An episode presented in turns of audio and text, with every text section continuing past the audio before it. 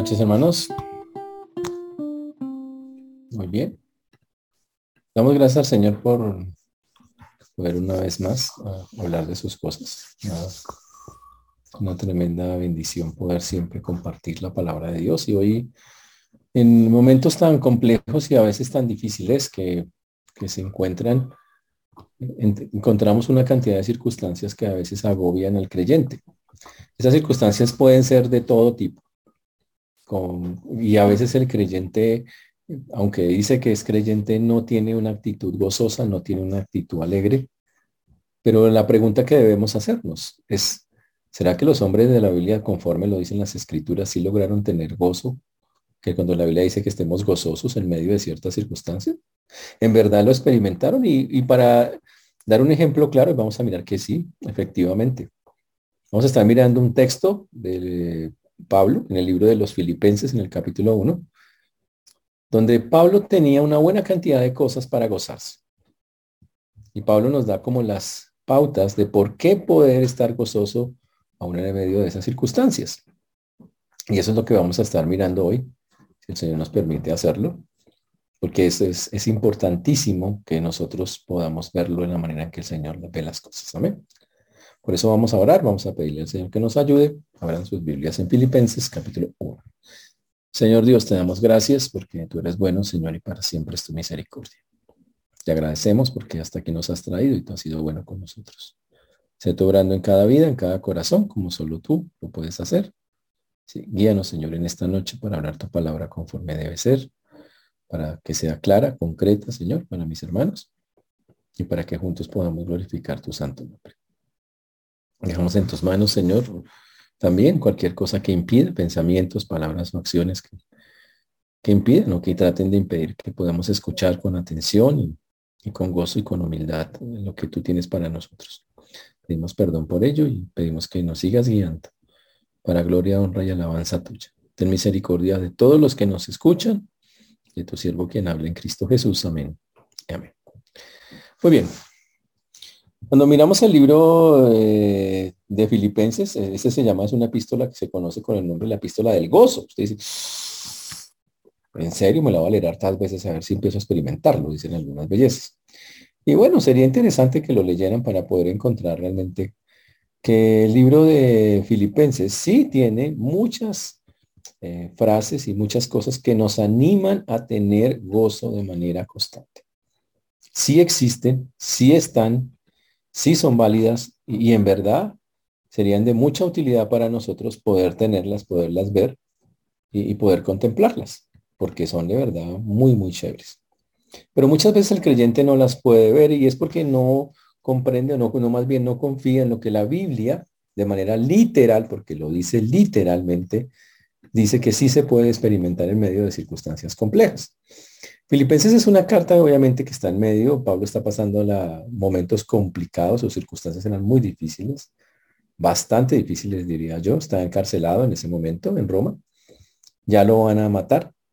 Y obviamente él siente que va a morir, pero ah, el Señor lo, en esta ocasión él sale libre.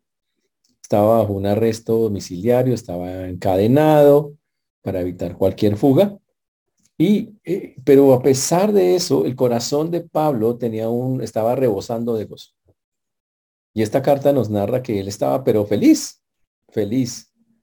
En Filipenses 1.18, no vamos allá todo, solo les voy a leer para que me entiendan. Dice que no obstante, dice Filipenses 1.18, de todas maneras, o por pretexto o por verdad, Cristo es anunciado, y en esto me gozo y me gozaría aún. Mm, interesante. Y eso que está en una circunstancia compleja y verdadera. El gozo verdadero que el Señor ofrece tiene, no es una cosa de un momentico. El gozo verdadero que el Señor ofrece no es una cosa que usted vive por un instante y se le va. Eso es, el goce pagano, son goces pequeñitos. El goce que la Biblia realmente muestra es un goce que perdura por la acción del Espíritu Santo. Que es un, es un goce que, que no se pierde a pesar, no es un sentimiento movido por circunstancias, sino por el contrario es algo que es estable, en la Biblia Pablo nos muestra cosas increíbles. Experimentó, por ejemplo, la paz que sobrepasa todo entendimiento, pero también una y otra vez nos habla del gozo que sentía a pesar de sus circunstancias. Ahora, estamos hablando de una iglesia que no era perfecta, como la de Filipenses, Una iglesia que tenía un montón de, de cosas muy complicadas, que te estaba pasando por momentos muy difíciles y que no era perfecta, que tenía gente que había molestado a Pablo, gente que, que le había inquietado, es, es unas cosas fuertes.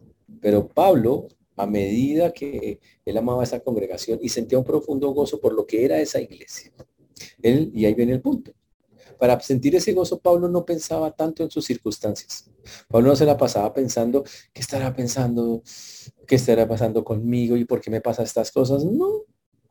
Toda la carta de Filipenses habla de que él está enfocado completa y totalmente en lo que ellos vivían. En la fidelidad, en las cosas, resaltando las cosas que ellos tenían. Por ejemplo, la fidelidad que ellos tenían, el amor que ellos habían demostrado, en la constancia experimenta, eh, constante, la constancia que ellos tenían a nivel espiritual, en que eran desinteresados, que ayudaban, en, en que eran provechosos, que amaban a la gente, que ayudaban. Y a Pablo todas esas cosas las llenaban de gozo. Yo quiero preguntarle hoy, ¿qué llena tu vida de gozo? Que es la pregunta que tenemos que contestar hoy. La Biblia tiene algunas cosas que decirnos al respecto para hacer la aclaración y para hacernos ver qué realmente debe llenar nuestra vida de gozo. Por eso cuando comenzamos el texto vamos a comenzar en Filipenses capítulo 1, el versículo 3. Filipenses capítulo 1, el versículo número 3. Filipenses capítulo 1, versículo número 3. ¿Están ahí? Bien. El texto dice, doy gracias a mi Dios siempre que me acuerdo de vosotros. Pablo da gracias a, por los hermanos de Filipos, que a lo largo de los años lo han llenado de, gozo. Pero no de poco gozo, de mucho gozo, de mucha alegría. Y dice, doy gracias a mi Dios demostrando. Ahora, y aquí empieza el asunto, ¿cómo tener gozo? Pues vamos a ver solo unas pautas de eso, obviamente, no todo el asunto. Pero comienza cuando usted puede decir que mi Dios, lo dice con sinceridad, significa que usted tiene una profunda e íntima comunión con el Señor. Mm. Él dice, estoy feliz con los filipenses, pero le doy gracias a Dios por los filipenses. La fuente del gozo es Dios. Dios me permite tener ese gozo con ellos. Wow, puede usted comenzar diciendo el día de hoy, sería como la primera cosa que nosotros podríamos resaltar, que tiene gozo en su vida para con Dios. Que el Señor, usted puede experimentar el gozo que Dios da. ¿Qué le trae gozo? ¿Es lo espiritual o no? Si lo espiritual no nos trae gozo, bueno, tenemos un gran problema. Y tal vez comienza cuando no tenemos, no podemos tener esa expresión con Dios que dice literalmente mi Dios. Así comienza. Para tener el gozo como el que la Biblia señala, a pesar de cualquier circunstancia, se necesita que yo diga claramente que tengo en mi corazón una relación con mi Dios. Uy, una relación fuerte, segura. Ese es el asunto. Recuerda que Pablo cuando comenzó con los filipenses, lo hizo en su segundo viaje misionero cuando viajó a Filipos. El Señor lo, lo guió específicamente que, fuera allá a, Macedonia. Le dijo que fuera y allá llegó, a ese lugar. Y, y allá empezó a predicar y salió una mujer vendedora de púrpura y wow, que, que adoraba a Dios. O sea, muy interesante y que abrió su corazón para recibir a Cristo allí en ese lugar. Y a partir de allí empezó con Lidia y con su familia una cantidad de muchos cristianos convertidos allí en ese lugar. Ahora también allá fue donde le apareció esa mujer la que tenía un, demonio de adivinación con los que los amos ganaban mucho, mucho dinero. Y Pablo reprendió al demonio y salió de la persona. Mm, interesante. Sin embargo, por haber hecho eso, los amos de la joven que estaba endemoniada y hacía estas cosas, habían perdido mucha plata y denunciaron a Pablo y lo mandaron a la cárcel. Uy. Y Pablo allá en la cárcel, ¿qué estaba haciendo? La Biblia nos dice que estaba cantando. Que a medianoche orando Pablo y Silas cantaban himnos y los presos los oían.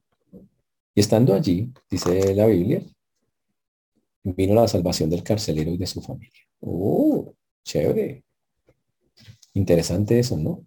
Y ojo, en medio de una circunstancia compleja. Pero ¿qué era lo que hacía que Pablo tuviera tanto, tanto éxito, si lo queremos ver así? Ese gozo, porque comenzaba con una relación con Dios. Uy, Cuando él salió de allí, esa iglesia no rompió el vínculo con él. La dice, dice la Biblia que la iglesia empezó a sostenerlo, que le era la generosidad de esa iglesia era grande. Como tan pronto salió de allí, dice que empezaron, fueron los únicos que apoyaron a Pablo económicamente. Eso es algo que, que era increíble. Entonces Pablo se gozaba, sentía tanta alegría que cuando escribe la carta de Filipenses expresa qué es lo que él lo alegra y que son cosas que debieran alegrarnos a unos a otros. En el versículo 4 él dice, siempre en todas mis oraciones rogando con gozo por todos vosotros. Uy, él da gracias a Dios, rogando en sus oraciones por todos ellos, en todas mis oraciones rogando, pero mire cómo ruega, dice, rogando con qué? Con gozo. Mm. ¿Qué es lo que Pablo le gozaba ahí en ese punto? Y era la intercesión que tenían unos por otros. Y eso lo hacía, pero oiga, lo hacía, pero muy, muy, muy feliz. Él sentía, ¿no? Qué bendición. Es una cosa increíble. Esa intercesión fiel, sincera. qué chévere. Creo que algo que debería llenarnos de gozo, conforme lo está diciendo las escrituras, es cuando podemos ver que los hermanos se preocupan por, la, por el bienestar y las necesidades de otros. Cuando, cuando se ora porque otros sean bendecidos por el Señor. Y es ese fervor que aquí dice, dice el texto, rogando, porque habla de rogando con gozo por todos vosotros, con la alegría de, de saber que se está bendiciendo a personas así. Eso es una cosa muy bonita. Ahora, a pesar de que él está viviendo un momento muy difícil en su ministerio, es, interesante, y estaban siendo injustos con él, él no, no cesa en esta carta de hablar de esa clase de gozos que lo llenan tanto. Él tenía un, afecto, una gratitud por ellos increíble. Y por eso los creyentes eh, podemos tener el mismo gozo que tiene Pablo cuando no nos centramos en nosotros mismos, aún en medio de circunstancias, de sufrimientos o de, cosas muy difíciles. Cuando las circunstancias se ponen complicadas, cuando vienen fracasos, penas, eh, cosas como esas, eso es algo, yo sé que es algo fuerte. Y, Pablo nos llama en, esta, en, esta misma carta que no miremos cada uno por lo suyo propio, sino cada cual también por lo de los otros. ¿Por qué? Porque dice, yo quiero que todos experimenten el gozo, pero para eso hay que fijarse en usted en sus necesidades y en sus cosas. Y es que yo necesito y yo, yo y yo y yo y yo. dice, deje de estar pensando en eso. Cuando un creyente, eh, un creyente que no tiene gozo, muchachos, es un creyente egoísta, orgulloso, egocéntrico, vengativo, se centra en sí mismo, no ora. Y todo eso por no puede darle gozo en su vida precisamente. Y es porque le falta la relación con Dios.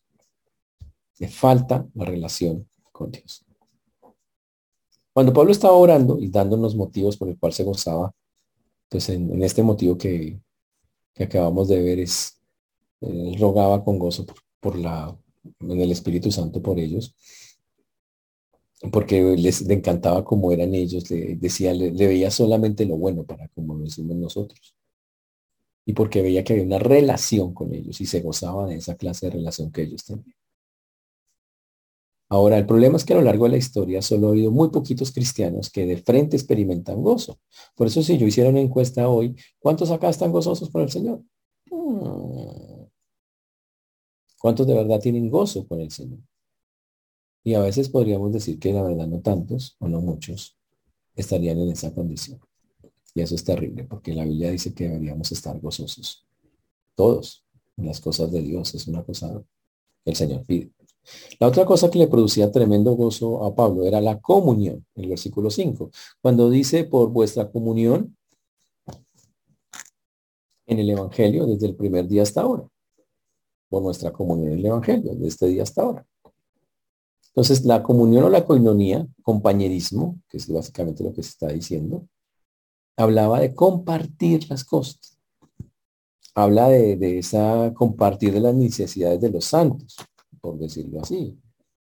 Entonces, para Pablo, el compartir con los filipenses era una cosa maravillosa y le llenaba de gozo. Y entonces, claro, la pregunta viene para nosotros. ¿Usted se goza de compartir con sus hermanos?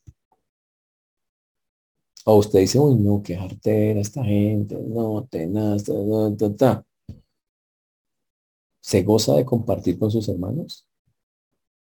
Ahora, debo dejar claro, porque el mismo texto lo dice, por vuestra comunión en el Evangelio. Ahora, ¿se goza usted con sus hermanos de que tengamos una misma fe, una comunión en eso? ¿De que estemos juntos en esto? A la misión que tenemos juntos. En y la Biblia dice, debemos gozarnos de que tenemos una misma función todos. Entonces, ¿quiere experimentar gozo? Primero tiene que tener la relación con Dios. Es lo que estábamos diciendo. Aparte de tener eh, la, la relación con Dios, uno tiene que gozarse sacando todo lo bueno que cada uno está haciendo. Empezar a mirar lo bueno que cada una de las personas hace. La otra cosa que vimos es tener la comunión, alegrarnos de que tenemos una fe común, una comunión en el Evangelio, en las cosas de Dios, que eso es algo, wow, fantástico. Es la cononía de tener, para Dios es tremendamente valioso que estemos juntos. Para Dios esas son cosas muy fuertes. Y básicamente es uno de los motivos de gozo, el poder compartir entre hermanos. Y a veces es fuerte para muchas personas. Pero llegamos al versículo que más me interesa hoy, que básicamente es el que... Esa es la introducción. Ahora sí vamos al versículo, que es el versículo 6. Estando persuadido de esto, que el que comenzó la buena obra en vosotros la perfeccionará hasta el día de Jesucristo. Uh, A veces uno, uno va al taller de un pintor y que encuentra una cantidad de pinturas acá que ya terminó, pero otras que están ahí por hacer o que nunca terminó porque el pintor dijo, no, yo empecé, pero no, no le encontré como, no la pude acabar. La verdad, miren, yo le intenté, le hice por un lado, pero no dio, no me dio. Dice, y otras que le faltó un poquito y parece, está casi terminada, pero no sé, todavía no y unas pocas terminadas. Pero Dios, si fuéramos al taller del maestro, encontraríamos que no hay las obras de él, todas las que comienzan, todas las terminan, todas, absolutamente. Esa es la gran diferencia. Ahora, lo que a Pablo lo llenaba de, una, de un gozo grande era la seguridad de que Dios iba a obrar en la vida de cada uno de los filipenses. Y eso implica que Dios obrará en la vida de cada uno de los exemanitas.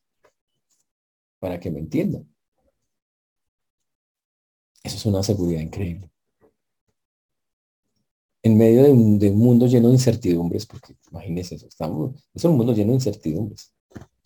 ¿Qué va a pasar esto? ¿Qué no va a pasar? ¿Será que sí? ¿Será que no? Es un mundo lleno de eso.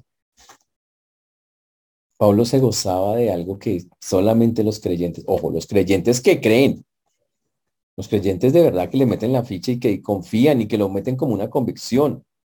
Los creyentes que dicen estoy persuadido. Persuadido significa estoy seguro, confiado. Tengo una esperanza que es más allá de lo humano. Esa, a esa palabra se refiere a eso. Es una esperanza más allá de lo humano. Es una, esperanza que viene del cielo una seguridad absoluta. No es esa esperanza de, del mundo que dice, de pronto me sale. No, no es eso. Es la esperanza de que estoy segurísimo. ¿Y qué es lo que a Pablo lo llenaba de tanto gozo? Pues la confianza de saber que el que comenzó la obra, en él obviamente, Pablo, la buena obra, la iba a perfeccionar hasta el día de Jesucristo. Mm. Eso es una promesa del Señor. Ahora la pregunta es, ¿cuánto se demora Dios en cumplir eso en los creyentes? Y ojo, ¿de qué depende? Antes de contestar, tenemos que preguntarnos por qué es tan importante este versículo. Bueno, porque dice que la carga fuerte de cambiar que a veces agobia a las personas, pero es que yo quiero ser otra persona, dice, está en Dios. Usted haga su parte que es meterse con Dios, consagrarse al Señor, buscarlo en oración, pasar tiempo con Él, conocerlo. Y Él promete, porque así el Señor lo hace, perfeccionar nuestra vida hasta el día de Jesucristo. Ahora, Él la comenzó, la empezó ¿Ok? En algún momento hace tanto tiempo en ustedes y en mí. Pero Él promete terminarla. Ahora, ¿cuánto se va a tardar? Depende. Depende. Totalmente, depende completa, total y absolutamente del Señor. Dice, pero es que parece que conmigo como que no, no ha empezado. Dicen algunas bellezas que sienten que con ellos pues la verdad todavía no se ha dado ningún cambio o, ninguna cosita así. Entonces piensan que en verdad el Señor no está haciendo nada. Eso que no es verdad. El Señor está trabajando fuertemente. Ahora, ¿cómo funciona eso en la práctica? Vamos a hacer, vamos a pensar que usted llega al Señor Jesucristo. Ya Pablo estaba gozoso de eso, pero lo, que más lo llenaba de gozo era la seguridad de la obra de Dios en las personas. Ahora, ¿cómo se da esa seguridad y cuánto tiempo dura? Depende de la cara de la persona y lo que necesita. ¿Y en función de qué es? O sea, ¿qué significa que va a terminar la obra? Significa que yo voy a terminar algo para Dios. Eso es lo que significa. Significa que Dios tiene, me creó con un plan, con un propósito, que cuando yo cumpla ese propósito, ok, listo, ese es. Ahí va, hasta, hasta allá va a llegar el asunto. Mm. ¿Qué es lo contrario a eso? ¿Puedo yo oponerme a eso? A la hora que Dios de perfección que Dios quiere poner en mi vida. Entendiendo que perfección, vamos a darnos cuenta más adelante, es completar. No es que usted nunca se equivoca. Es colocar en usted todo lo necesario. Puede haber obstáculos para que que yo mismo sea un obstáculo para que Dios no coloque lo necesario en mi vida para que yo crezca y el Señor me perfeccione. Sí, claro. Claro. En el libro de Gálatas el Señor hace una advertencia a los Gálatas. En Gálatas 3.3. Yo les leo la advertencia, no tienen que ir allá. La advertencia dice, tan necios sois, habiendo comenzado por el Espíritu, ahora vas a acabar por la carne. ¿Qué significa eso? Mm los creyentes de, de, Gálatas, ellos pensaban que, que podían en sus propias fuerzas acabar lo que Dios había comenzado. Porque dice, habiendo comenzado por el Espíritu, ya Dios había comenzado van a acabar en la cara. Ahora, ustedes van a acabar en sus propias fuerzas lo que Dios hizo espiritualmente cuando comenzaron. ¿Qué dice el Señor? Tan necios son. ¿Así de necios son ustedes? Uy, interesante eso, ¿no? Pero Pablo está gozoso. Él dice, yo estoy feliz de que el que comienza la buena obra la termina. Y cuando yo no dejo que Dios trabaje en mi vida y coloque cosas en mi vida, lo que estábamos haciendo es siendo como los galatas que son unos, eh, unos necios. Él inicia y perfecciona, ojo, inicia y perfecciona ¿Cómo la inició? El día que usted sintió ese, eh, ese llamado al Señor a, tener que acudir a Él, cuando esas, usted dijo, yo tengo que ir, yo tengo que convertirme, yo tengo que estar con Él, yo, ese día comenzó. ¿Se acuerdan de ese día? Bueno, algunos la memoria ya les da para tanto, pero, pero bueno, si se llegaran a acordar, algunos pintas acá yo los conozco hace más de 20 años. Ahí comenzó la hora. Ese fue el día que comenzaron las cosas. Pero, no, pero apenas era el primer día de muchos que, para que Dios empezara a trabajar. Inmediatamente, ¿qué pasó? Empezó el trabajo de Dios. Y, lo, y conforme lo dice, dice, el que comenzó la buena obra la perfeccionará, diciendo que es una obra de Dios. Y ahora que me explicarle en la práctica qué pasó. Vamos a poner un ejemplo aquí suelto con uno que tenga la cámara apagada. Pongamos un nombre aquí X que tenga la, la cámara apagada, cualquier que tenga ahí la cámara apagada. Javier, vamos a poner un Javier. No, no, no, Javier, hay un Javier ahí con, la cámara apagada. Es, o hay varios. Imagínese que don Javier llega al Señor con un millón de pecados. Pero la verdad es que la deuda no era un millón de pecados, eran muchísimos más. Pero vamos a ponerle un millón de pecados. ¿Cómo comenzó la obra de Dios? De una, instantáneo. El día que él entregó su vida, el Señor lo limpió le perdonó todos. Eso ya es la obra de Dios, perdonarle todo ese reguero, todos esos camionados de basura. Ya ahí ya está un trabajo gigante. Pero aparte de eso, el Señor para que la obra se perfeccionara, pum, puso su espíritu en él y lo metió allá adentro para ayudarlo a perfeccionar esa obra. Fuera de eso, le regaló su palabra para que ayudara a perfeccionar esa.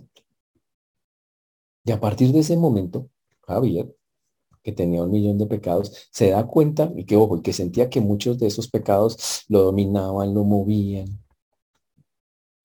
Se da cuenta de que muchos de esos pecados automáticamente, por el que comenzó la obra, ya no están.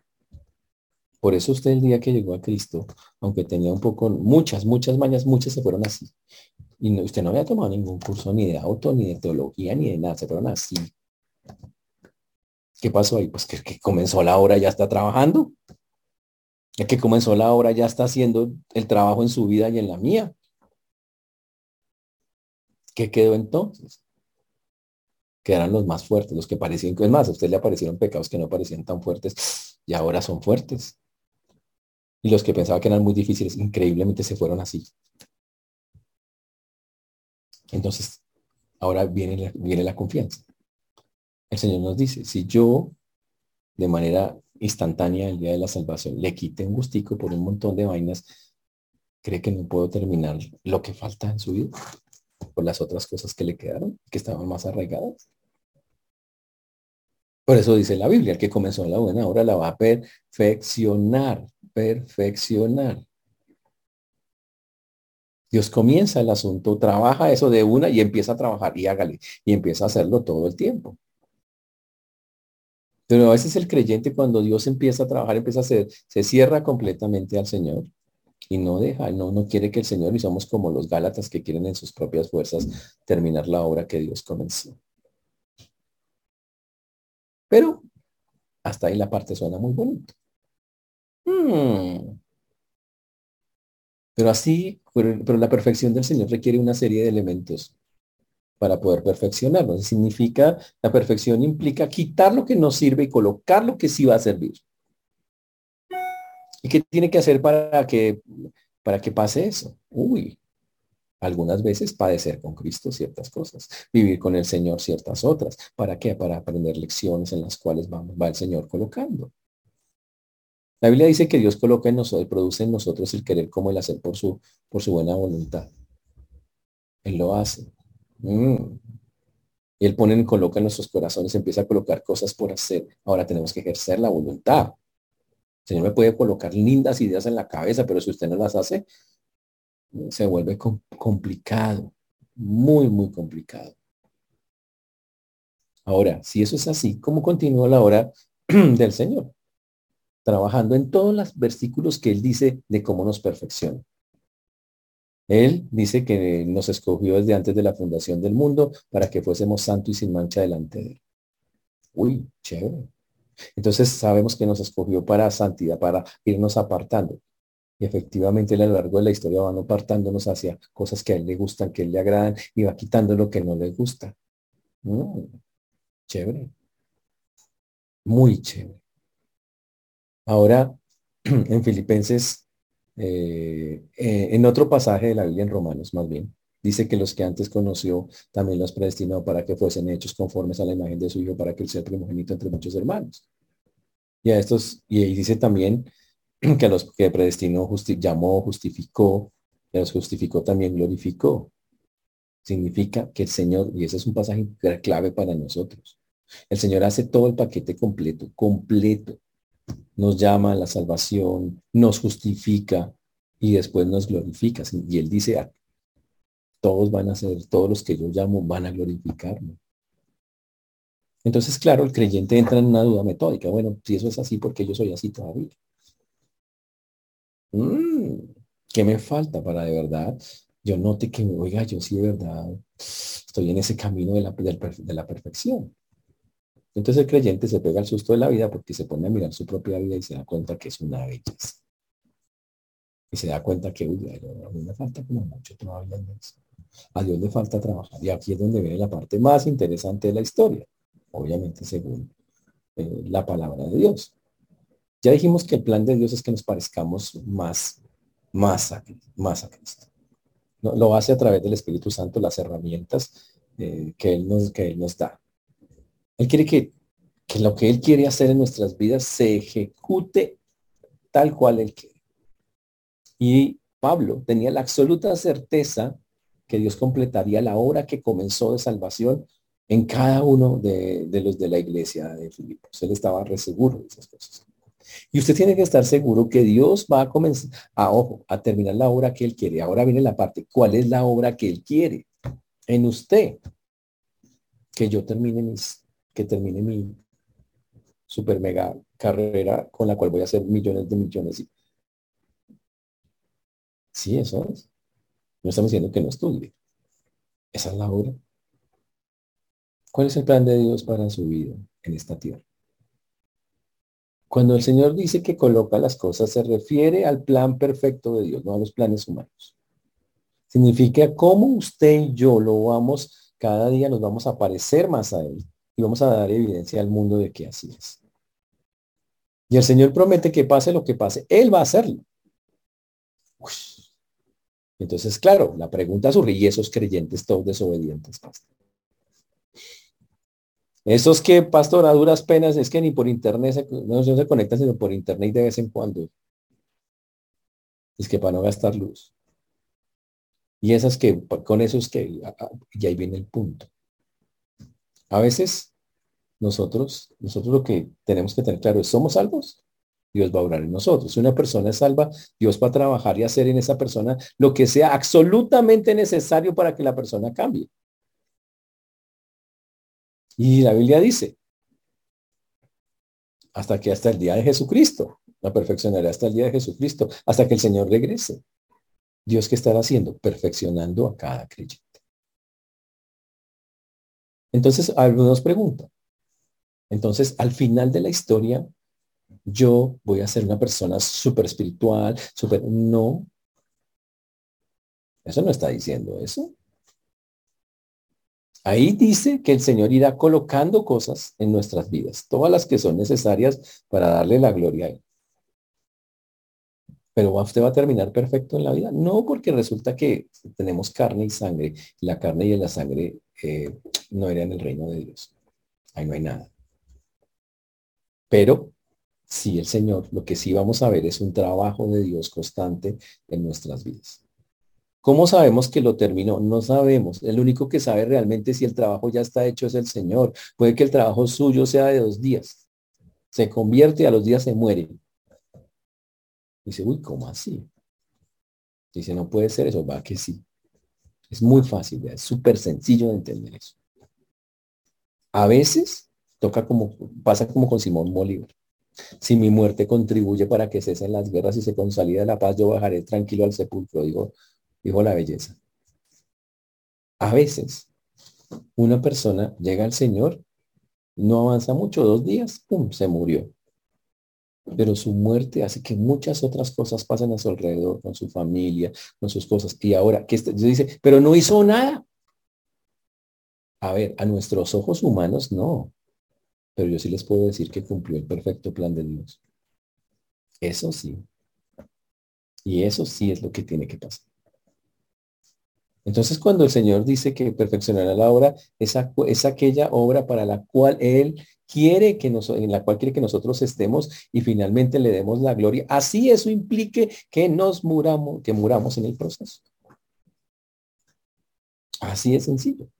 Siempre les he dicho a ustedes y les seguiré diciendo, señores, al final de la historia el que tiene que ganar, ¿quién es? Dios, no usted, ni yo. Dios. Y Dios ganó, perfecto. Si morí en medio del proceso, perfecto, perfecto, fantástico.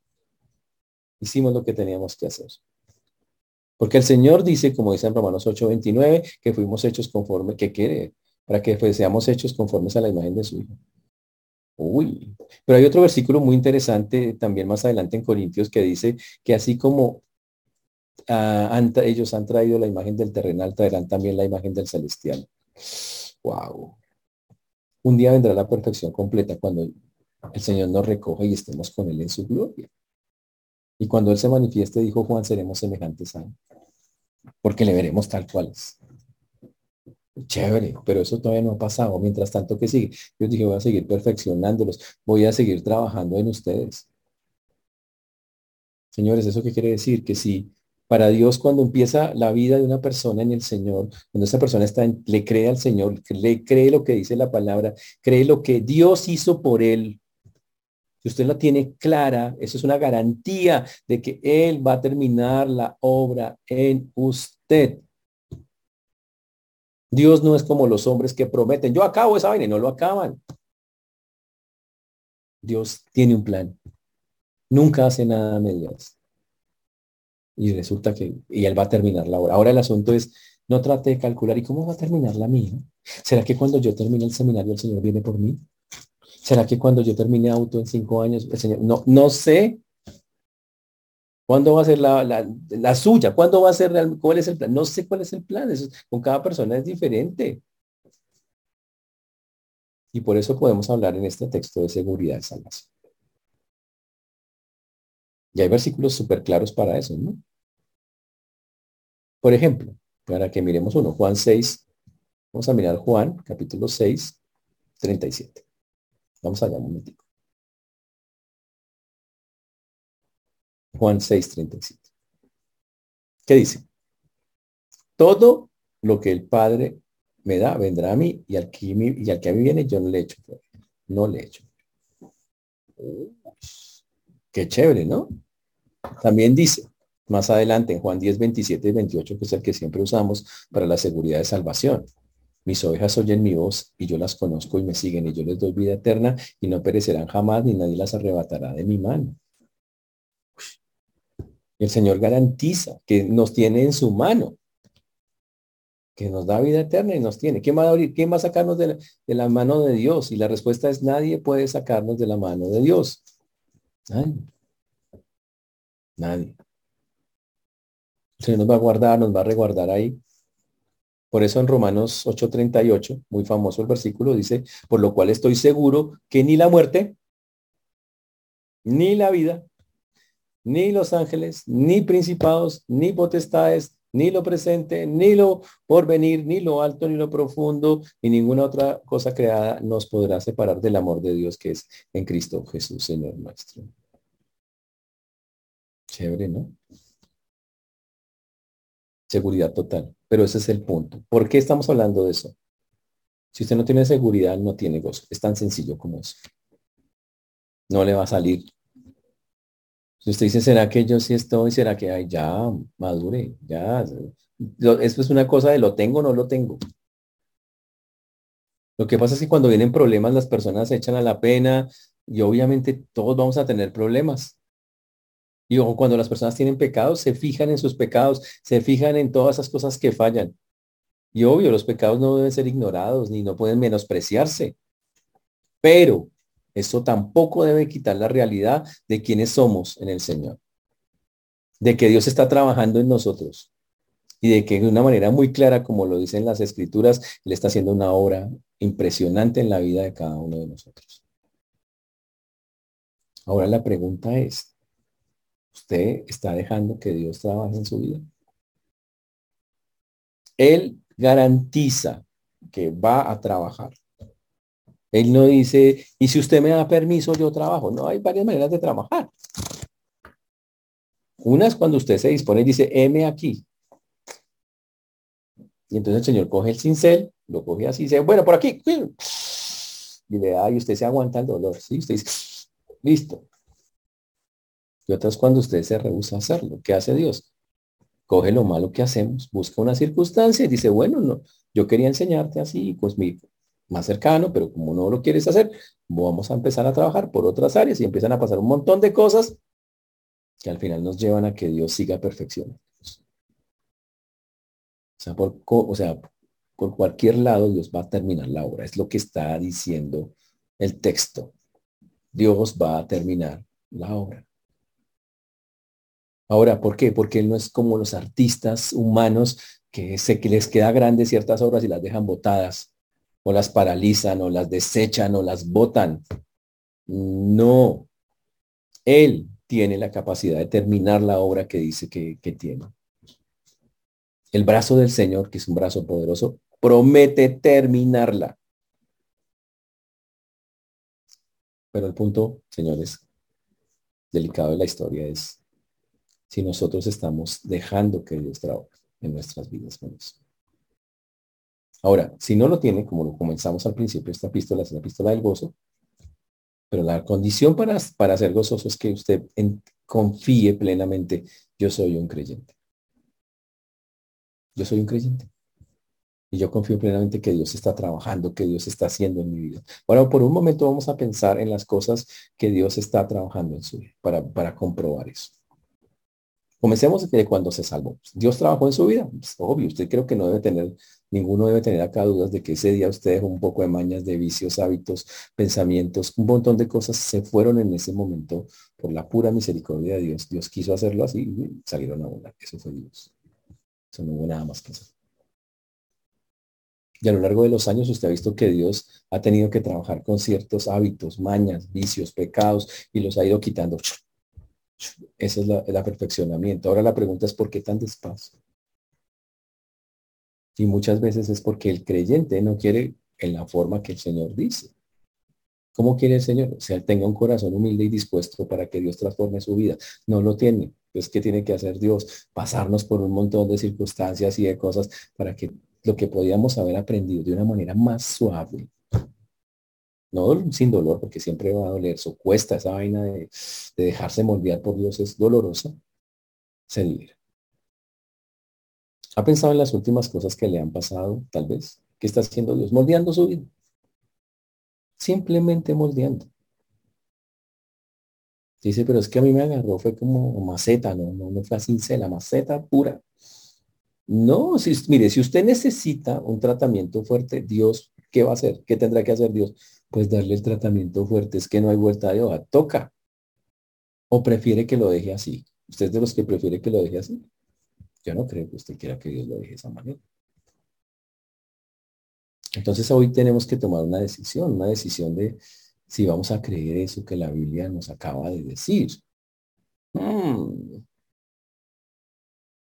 ¿Cree usted que Dios va a terminar la obra en usted?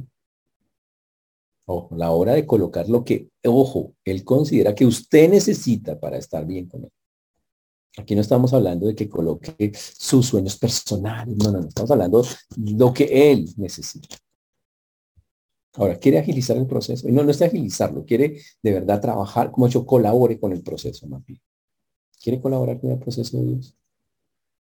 Listo, necesita tener una relación seria con Él. Necesita dejar que el Espíritu Santo lo guíe. Necesita usar las herramientas que le da. Necesita conocerlo.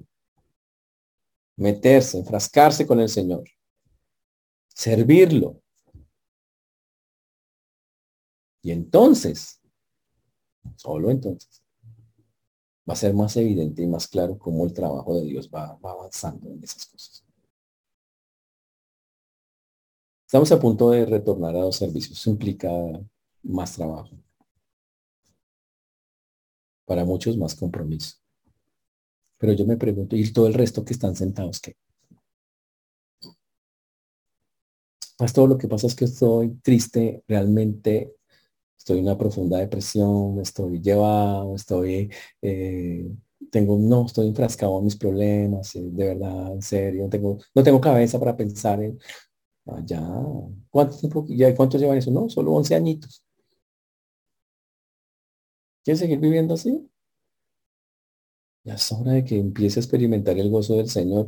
No es posible que este hombre metido por ahí en una cárcel, vuelto nada, escriba una epístola, es que la epístola del gozo desde, desde la cárcel escribe una epístola del gozo.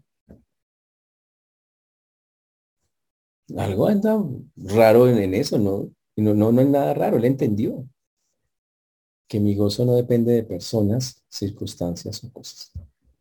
Depende de mi relación con Dios. Y él tenía una muy buena, una tan buena como la que usted y yo podemos tener, si nos metemos con él. Por eso hoy hable mirando cada uno nuestro propio corazón. Tendremos que, que buscar, que mirar qué tareas podemos hacer para colaborar que básicamente es eso. Obviamente Dios hace la obra, el trabajo, pero ¿cómo nos disponemos? ¿Qué, quiere Dios? Y la respuesta es muy sencilla. Empiece a buscarlo. Pablo empezó diciendo, mi Dios, mi. Habla de relación con él. Yo podemos llegar a eso, a tener una seria relación con Él, el gozo es un resultado muy, muy normal y muy automático de vivir esa relación. Pero más importante que eso, va a ser muy bonito poder ver y dar testimonio. Mire que Dios trabajó conmigo en esta área y me quitó esto, me sacó esto, está haciendo esto. Y seguro, y como dice la, y la Biblia dice que va a seguirlo haciendo mientras tengamos vida. Entonces, aquí cuando dice perfeccionar, no dice que un día usted estará completo, porque mientras estemos en la carne, siempre van a salir cosas. Pero sí dice, y sí sirve, y sí podríamos decir que a lo largo de todos los años de mi vida cristiana pude ver la mano de Dios trabajando en montones de áreas de mi vida y ha sido muy bonito el trabajo del Señor. Chévere llegar ahí frente al final de la historia, morir y abrir los ojos y saber que, wow, llegar finalmente a esa perfección total. Pero saber que la tarea, como dijo Pablo, que, que ha acabado la carrera, que, pero que él había hecho, que la había recorrido conforme Dios quería, que había hecho todo el esfuerzo y todavía le faltaban cosas. Y la pregunta es si usted y yo estamos haciendo lo mismo. Ahora, señores, como les digo, nosotros no sabemos, y en verdad no sabemos cuál es el plan con cada uno de nosotros. No, no, no tengo ni idea. Ni voy a profetizar acá. Usted tiene con usted tiene este plan. No, ni idea. Para mí, para mí, ¿ok? Pilas, para mí. Entonces todos deberían estar estudiando en el seminario, todos. Porque ustedes no tienen, no tienen, la mayoría de ustedes, el 90 y pico por ciento no tienen excusa para no hacerlo. Y menos ahora que es virtuoso. Muchísimo menos. Todos ustedes, todos, la, el 90 y pico por ciento, no hay ninguna excusa para no tener ejercicios espirituales, buscarlo en oración. Hay tiempos, hay, hay espacios para hacerlo en buscar esa relación. Pero para eso tiene que tomar una decisión y esa decisión es yo sí quiero tener ese gozo. Y, y es ojo, que a pesar de las aflicciones, a pesar, no dice sin, dice a pesar. O sea, con ellas ahí, molestando la vida. Usted tome la decisión de que no, yo voy a vivir gozosos. Así me metan a la cárcel, podría decir Pablo. Así está en la cárcel, porque fue lo que le pasó a Pablo. No, yo voy a tener ese gozo del Señor basado en que en lo que veo en los hermanos, en la comunión, en el amor, en esas cosas que Dios hace, en los regalos que recibe el Señor en su mano, perfeccionándome y sobre todo en la tranquilidad de que al final de la historia Dios trabajó hasta el último día conmigo, colocando cosas. Y eso me debe, me debe dar paz, me debe dar tranquilidad. Señores, a buscar eso es básicamente lo que en esta noche quería decirles. Es hora de, que si no lo ha hecho, se disponga para servir al Señor. Se disponga para tener gozo, salirse de estar pensando tanto en usted y empezar a experimentar una vida gozosa a pesar de personas, circunstancias o cosas que siempre van a estar ahí, señores si usted se va a Madagascar, Japón, Filipinas, allá también hay, hay gente así intensa, tóxica, como usted puede pensar en algunas, de algunas personas. En cualquier lugar de esta tierra, eso no va a cambiar. Pero usted sí puede cambiar. Usted puede decir, ¿sabe que voy a aprender a vivir gozoso así? Así tiemble como tembló hoy esta mañana. Si no importa, puedo vivir gozoso. Por eso, lo que vamos a hacer a continuación es orar pidiéndole al Señor pues que siga trabajando. No les debe, no les debe decir, ¿cómo así que siga trabajando? ¿Qué tal empiece? Pues, pues si usted, si usted no se ha dado cuenta, ya está trabajando. Le vamos a decir que lo siga haciendo. Y que si yo puedo de alguna manera colaborar para que ese proceso se siga dando, Él ponga en mi corazón. Y sobre todo que yo tenga la voluntad de llevar a cabo eso que Él quiere. Para que quede bonito. ¿Se imagina colaborar para que Dios coloque lo que me hace falta. Eso sería lo más chévere. Oremos para que así sea, porque ese es el plan perfecto de Dios. Amén. Oremos. Señor Dios, te damos gracias por esta noche, por este tiempo. Te agradecemos, te pedimos que tú seas obrando en cada vida, en cada corazón. Solo tú puedes convencer a las personas, Señor. Nosotros no podemos hacerlo, no, no somos así. Pero tú sí. Tú sí puedes convencer a cada uno de nosotros de, de ser colaboradores, Señor, realmente en lo que tú quieres hacer. De dar pasos que afirmen esos cambios que tú quieres que llevemos acá. Para que llevemos una vida que los demás puedan ver como lo veían en Pablo, gozosa a pesar de cualquier circunstancia que se pudiera estar presentando. Seguro hay hermanos acá que nos escuchan que están viviendo momentos difíciles y que su vida tal vez es una vida de quejas, de cosas, de cosas complicadas y de cosas difíciles y de cosas... Pero hay que ser claros ahí. Ahí tenemos que aprender a vivir con esas cosas porque algunas de ellas no se irán, van a estar ahí, siguen ahí. Pero nosotros podemos ser distintos, podemos ser diferentes y podemos experimentar a pesar de todo eso una vida que en la que demostremos que tenemos un Dios en el que creemos y, y que nos permite estar gozosos, felices por tantas y tantas cosas que nos da. Por eso, Señor, sea fortaleciendo, sea ayudándonos y colocando en cada persona lo que, lo que podemos hacer para poder participar de tu mano en este proceso. A ti la gloria damos en el nombre de Jesús. Amén. Amén.